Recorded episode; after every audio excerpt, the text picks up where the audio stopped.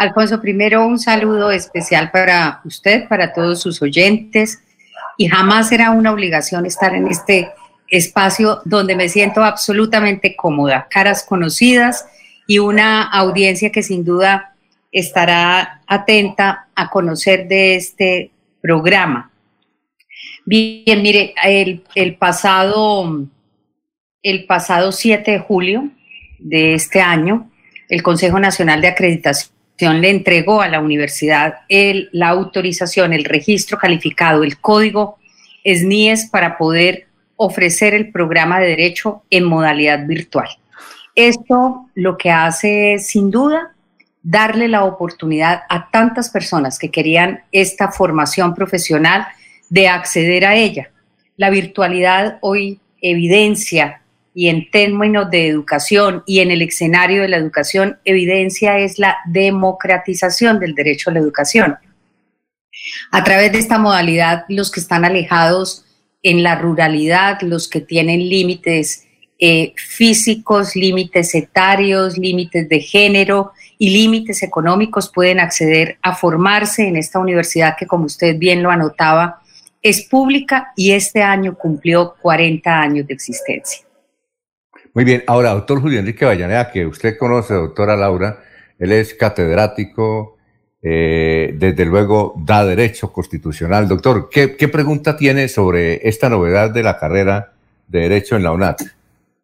Alfonso, permítame saludar muy cordialmente a la doctora Laura, eh, expresar nuestra complacencia por la apertura de este programa, porque, como ella lo anota, contribuye al proceso de, democratización con equidad en la sociedad colombiana. No hay duda de que eh, programas de esta naturaleza, programas de formación superior a través de la virtualidad nos permiten cerrar brechas sociales, ¿no? Sobre todo en las regiones apartadas del país hay, por supuesto, una mayor cobertura, mayor posibilidad de que sectores menos favorecidos por condiciones económicas, por distancias geográficas, puedan acceder a la, a la universidad y en el caso de eh, la UNAD, pues tener eh, una educación de una, de una gran calidad. Creo, doctora Laura, que una de las experiencias eh, positivas de esta crisis a la que nos llevó la pandemia, si algo sale bien favorecido de esta eventualidad fue la, el proceso de educación a través de la virtualidad. Se demostró que ese es un medio al que se puede acceder y que desde luego no hay que abandonar porque por el hecho de que estemos retornando a una aparente eh, normalidad, sino que por el contrario, con la experiencia vivida, hay que reforzar los programas educativos eh, virtuales, eh, pues es claro que no solamente las clases presenciales, sino también las que a través de estos medios de comunicación se pueden surtir, se puede lograr el cometido de, formar, de, instruir, de capacitar a un buen número de la población colombiana. Doctor Julio, vea, su, su, expresión es contundente. La, la virtualidad, la educación virtual, no quiere competir con la educación presencial. Sin duda, la presencia en la oferta para los diferentes tipos de personas, para los diferentes gustos, los diferentes métodos también de aprendizaje y enseñanza además, pues afianzan la existencia de las dos modalidades. Sin embargo, sí, sí cabe mencionar que la modalidad virtual eh, con el uso de tecnologías, de altas tecnologías además, porque la universidad ha tratado de enfatizar en el amparo del blockchain, de la big data y de otras tantas eh, innovaciones de carácter tecnológico para apalancar su proceso formativo. Nosotros tenemos además docentes formados en formación virtual. Creo que eh, allí también hay una gran diferencia tenemos ambientes virtuales de aprendizaje creados especialmente para los estudiantes y en las ofertas académicas, los programas académicos donde así eh, lo merecen y donde además así se permite, tenemos objetos virtuales de aprendizaje, tenemos laboratorios remotos y esto hace que la educación que se da en la UNAD haya venido madurando a lo largo de 18 de los 40 años con este tipo de modalidad.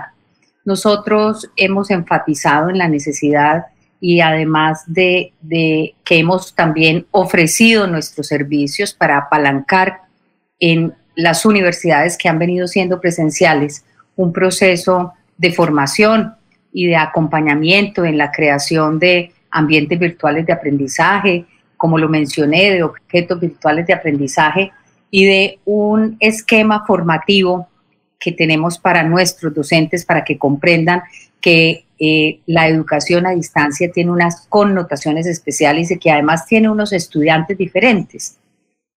El estudiante de este tipo de educación debe ser muy organizado, bastante responsable, tiene que tener un espíritu colaborativo bastante fuerte y además una convicción férrea de que la educación va a ser el elemento que transforme eh, su vida, su desempeño laboral, sus propios ingresos económicos, es decir, que va a traer consigo lo que está ahincado en que la educación afianza en cada ser humano que accede a ella, doctor Julio. Bueno, Eliezer, que se encuentra en este momento en Orlando, Estados Unidos, eh, ¿tiene alguna inquietud para la doctora Laura? Sí, Alfonso, un saludo para la doctora Laura. Eh, como ella indica, pues caras conocidas en, esta, en este panel, en esta mesa de trabajo desde hace muchísimos años y siempre grato volverla a ver, doctora Laura.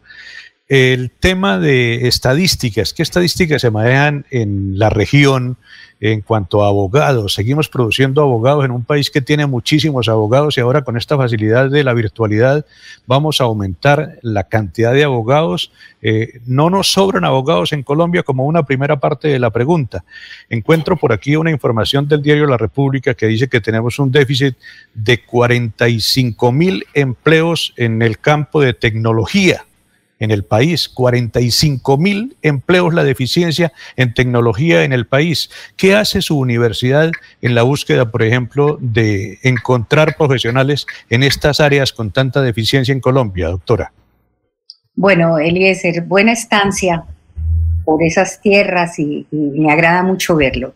Mire, efectivamente eh, se ha venido diciendo que el país lo que requiere es profesionales formados en el área de la tecnología, de la programación, y estas falencias del mercado laboral se cubren en la universidad con una oferta variada que tiene 67 programas de carácter tecnológico o a nivel tecnológico y nivel profesional.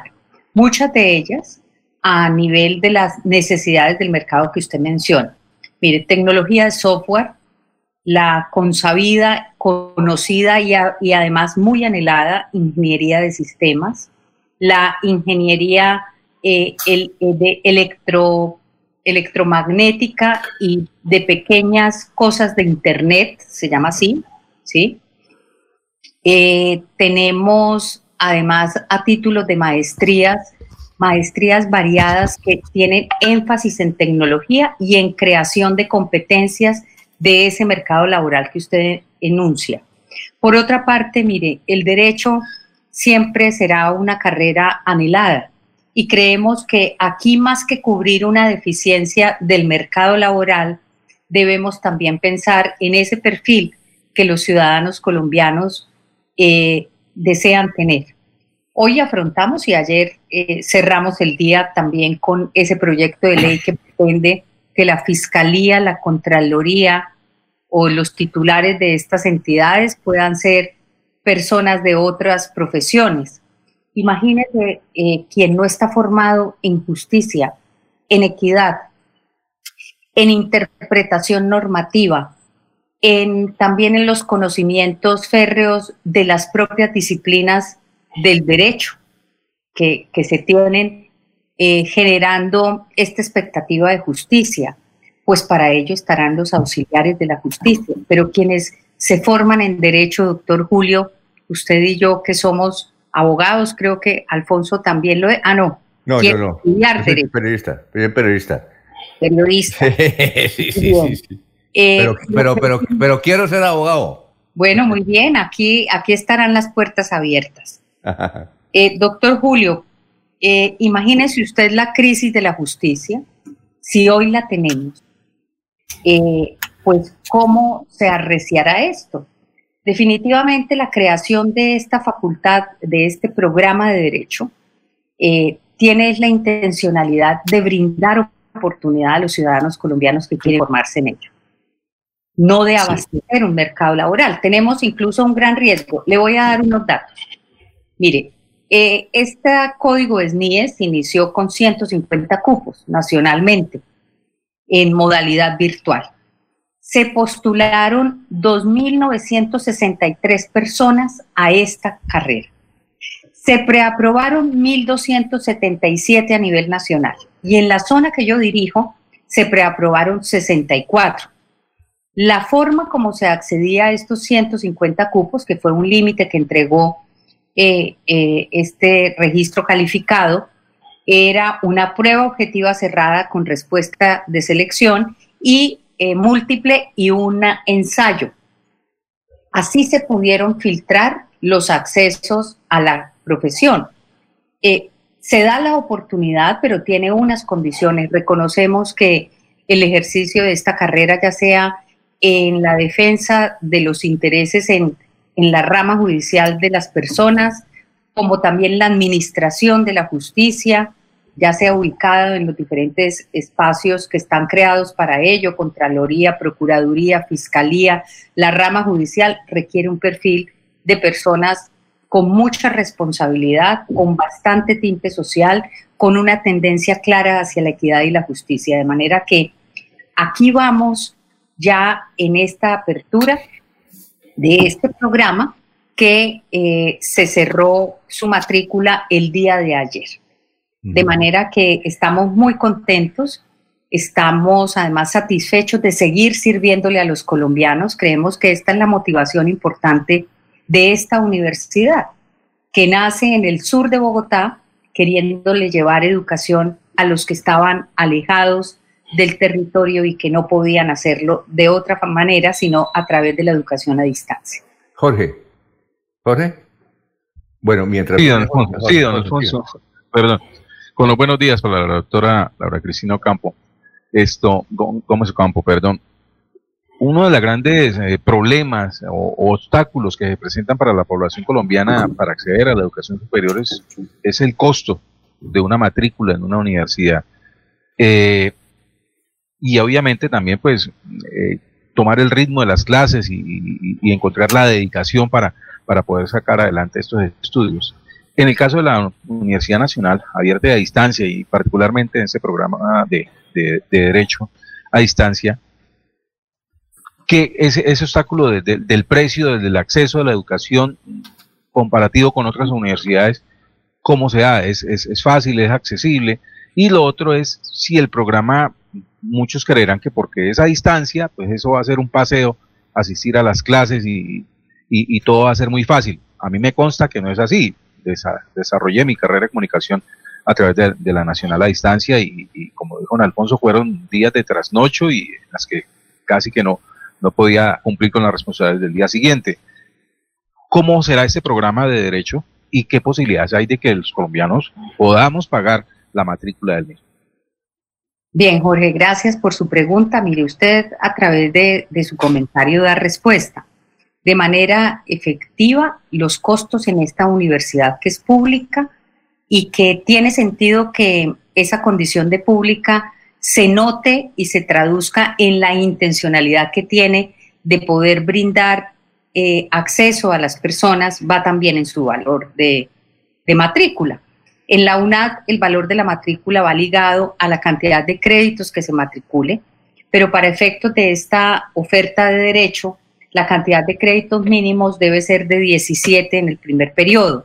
Eso equivale a 1.870.000 pesos, incluida la inscripción por única vez y el costo del seguro estudiantil. Eh, y usted sabe que el promedio de créditos matriculados en esta universidad que requiere dedicación, asumirlo con bastante responsabilidad, eh, que no es fácil, no es fácil, eh, se oscila entre los 14 y los 15 créditos periodo académico. Y esto da más o menos 1.400.000, 1.500.000 pesos. Por ser el primer periodo académico para esta carrera, eh, se requiere la matrícula de 17 créditos que vale con los elementos que acabo de mencionar, eh, 1.870.000, es decir, es muy accesible a las personas cuando estamos hablando entonces de ofertas de 5, de 7 y de, tengo entendido que hay otra oferta en región que se acerca a los 5, no supera los 5, pero pues ostensiblemente eh, es mucho más favorable. Y además la modalidad. La modalidad creo que evita que la gente se desplace, gaste en transporte, gaste en vestuario, no se preocupe por las once, por el almuerzo, desde su casa, desde su lugar de trabajo, a la hora que desea puede acceder a este proceso de formación en cualquiera de nuestros 66 programas académicos, tecnológicos y profesionales, 11 especializaciones y 11 maestrías. A ver, Laurencio. Doctora Laura, buen día y felicitaciones por ese proyecto. Sin embargo, ¿cómo lograr llegar a municipios distantes de Bucaramanga, donde no hay conectividad? Y ahora con el robo de los 70 mil millones de ese gran proyecto de llegar a las comunidades. Si aquí cerca de Bucaramanga no hay conectividad, no se tiene. Acaba de hablar con unos amigos aquí, me dicen, el sur de Santander es difícil tener señal. Esta no es una carrera que sea urbana porque a los campos no va a llegar porque no hay la conectividad. Laurencio, me gusta saludarlo. Mire, em, efectivamente, Colombia tiene un gran reto y tiene una brecha por disminuir, achicar y casi que eliminar, y es el derecho a la conectividad. Ya existe ley de la República que contempla que la conectividad debe dársele tratamiento de servicio público y por ende, pues esto eh, afianza o reconoce el derecho que tienen los colombianos de acceder a la conectividad en esa condición. Eh, pues le quiero contar, en 1016 municipios de Colombia, los más alejados, y en las zonas rurales de esos municipios tenemos estudiantes. El día de ayer cerramos el último periodo académico que tiene la universidad. Posee cuatro periodos académicos de 16 semanas que en las universidades tradicionales se llaman semestre, pero que tienen 16 semanas. Lo acabamos de cerrar y cerramos con 152.567 estudiantes matriculados.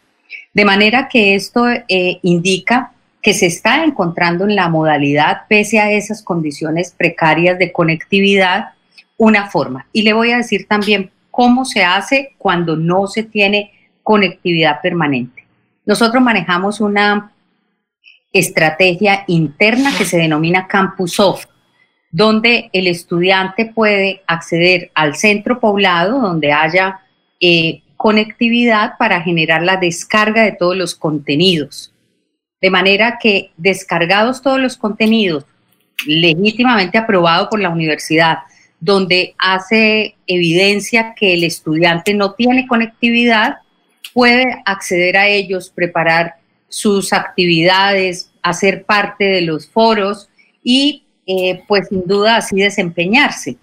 Y cuando hay eh, encuentros sincrónicos con los tutores, pues evidentemente podrá él definir si baja al enriquecimiento de, esta, de este escenario académico con los tutores para poder enriquecer esta forma de comunicación. De todas maneras, tenemos habilitadas el teléfono, el Skype, eh, el WhatsApp, los foros académicos propios de cada uno de los cursos, el correo electrónico, es decir, tenemos habilitada cualquier forma de comunicación que robustezca eh, ese, esa dinámica de enseñanza-aprendizaje, entendiendo que en esta universidad el autoaprendizaje tiene eh, una fuerza importante en la dinámica de, del conocimiento. Aquí no es el tutor o el docente parado transmitiendo conocimiento, porque es que el conocimiento de hoy mañana será inválido. Aquí lo que formamos es personas en una estructura de autoformación en donde se entregan unos insumos eh, y unos contenidos curriculares que la universidad controla, que la universidad entrega y de la cual se asegura su calidad. Doctora Laura Cristina, gracias por haber estado aquí. Alfonso, quisiera regálame un minuto para complementar eh, un tanto las respuestas de la doctora Laura a la inquietud de Eliezer de que en Colombia hay excesivo número de abogados. Mire, esa es una afirmación que se ha hecho de tiempo atrás. Si usted me permite decirle que en los Estados Unidos, allá en los años 1840, ya se decía lo mismo. Ya ha sido una constante histórica en todas las sociedades afirmar que hay un excesivo número de abogados. Esa es una afirmación que en parte surge por, por, un, por un concepto negativo que se tiene en algunos estamentos del papel de los abogados. Pero en una sociedad como la colombiana, doctora Laura, en donde los abogados tenemos tres grandes papeles por cumplir. Primero, contribuir al fortalecimiento de la institucionalidad y al impulso de la democracia participativa. Segundo, en una sociedad como la colombiana, donde pululan las injusticias todos los días, eh, pues los abogados tenemos un papel, contribuir a remediar esas injusticias, a reducir ese número de injusticias. Y tercero, lo que más valoro, doctora, por eso celebro que muchos colombianos puedan acceder a la formación profesional de abogados, es que los colombianos, los abogados tenemos un profundo compromiso, tal vez como ningún otro profesional, con la paz, porque los abogados somos hombres de derecho. Y derecho es la manera y es la tesis para oponerse a los procedimientos y a las acciones violentas que en Colombia desafortunadamente también han abundado en los últimos años, por manera que los abogados tenemos mucha vigencia. Bueno, doctora, qué buena eh, reflexión. Doctora, muchas gracias, muy amable. Alfonso, gracias, gracias también por su comentario. Mire, eh, vuelvo a aludir un evento, si usted me lo permite. El día de ayer, en el cierre final de cómo se comporta la universidad en cada una de las zonas, esta, la zona centro-oriente, la que yo dirijo, vuelve a quedar de primera. Eh, o vuelve a obtener el primer lugar en resultados frente a matrícula, frente a innovación y frente a investigación. De manera que en esta zona estamos creciendo, estamos afianzando el papel de la academia, nos hemos articulado con un gremio importante que representa nuestra región y que a partir de él hemos generado, o con él hemos generado alianzas estratégicas como F de Cacao, y esto nos afianza también en el desarrollo del territorio. Bueno, doctora, éxitos, eh, estaremos eh, eh, buscándola cuando se produzcan noticias como esta. Muy gentil. Gracias, Alfonso. Un gusto siempre madrugar con un café con ustedes.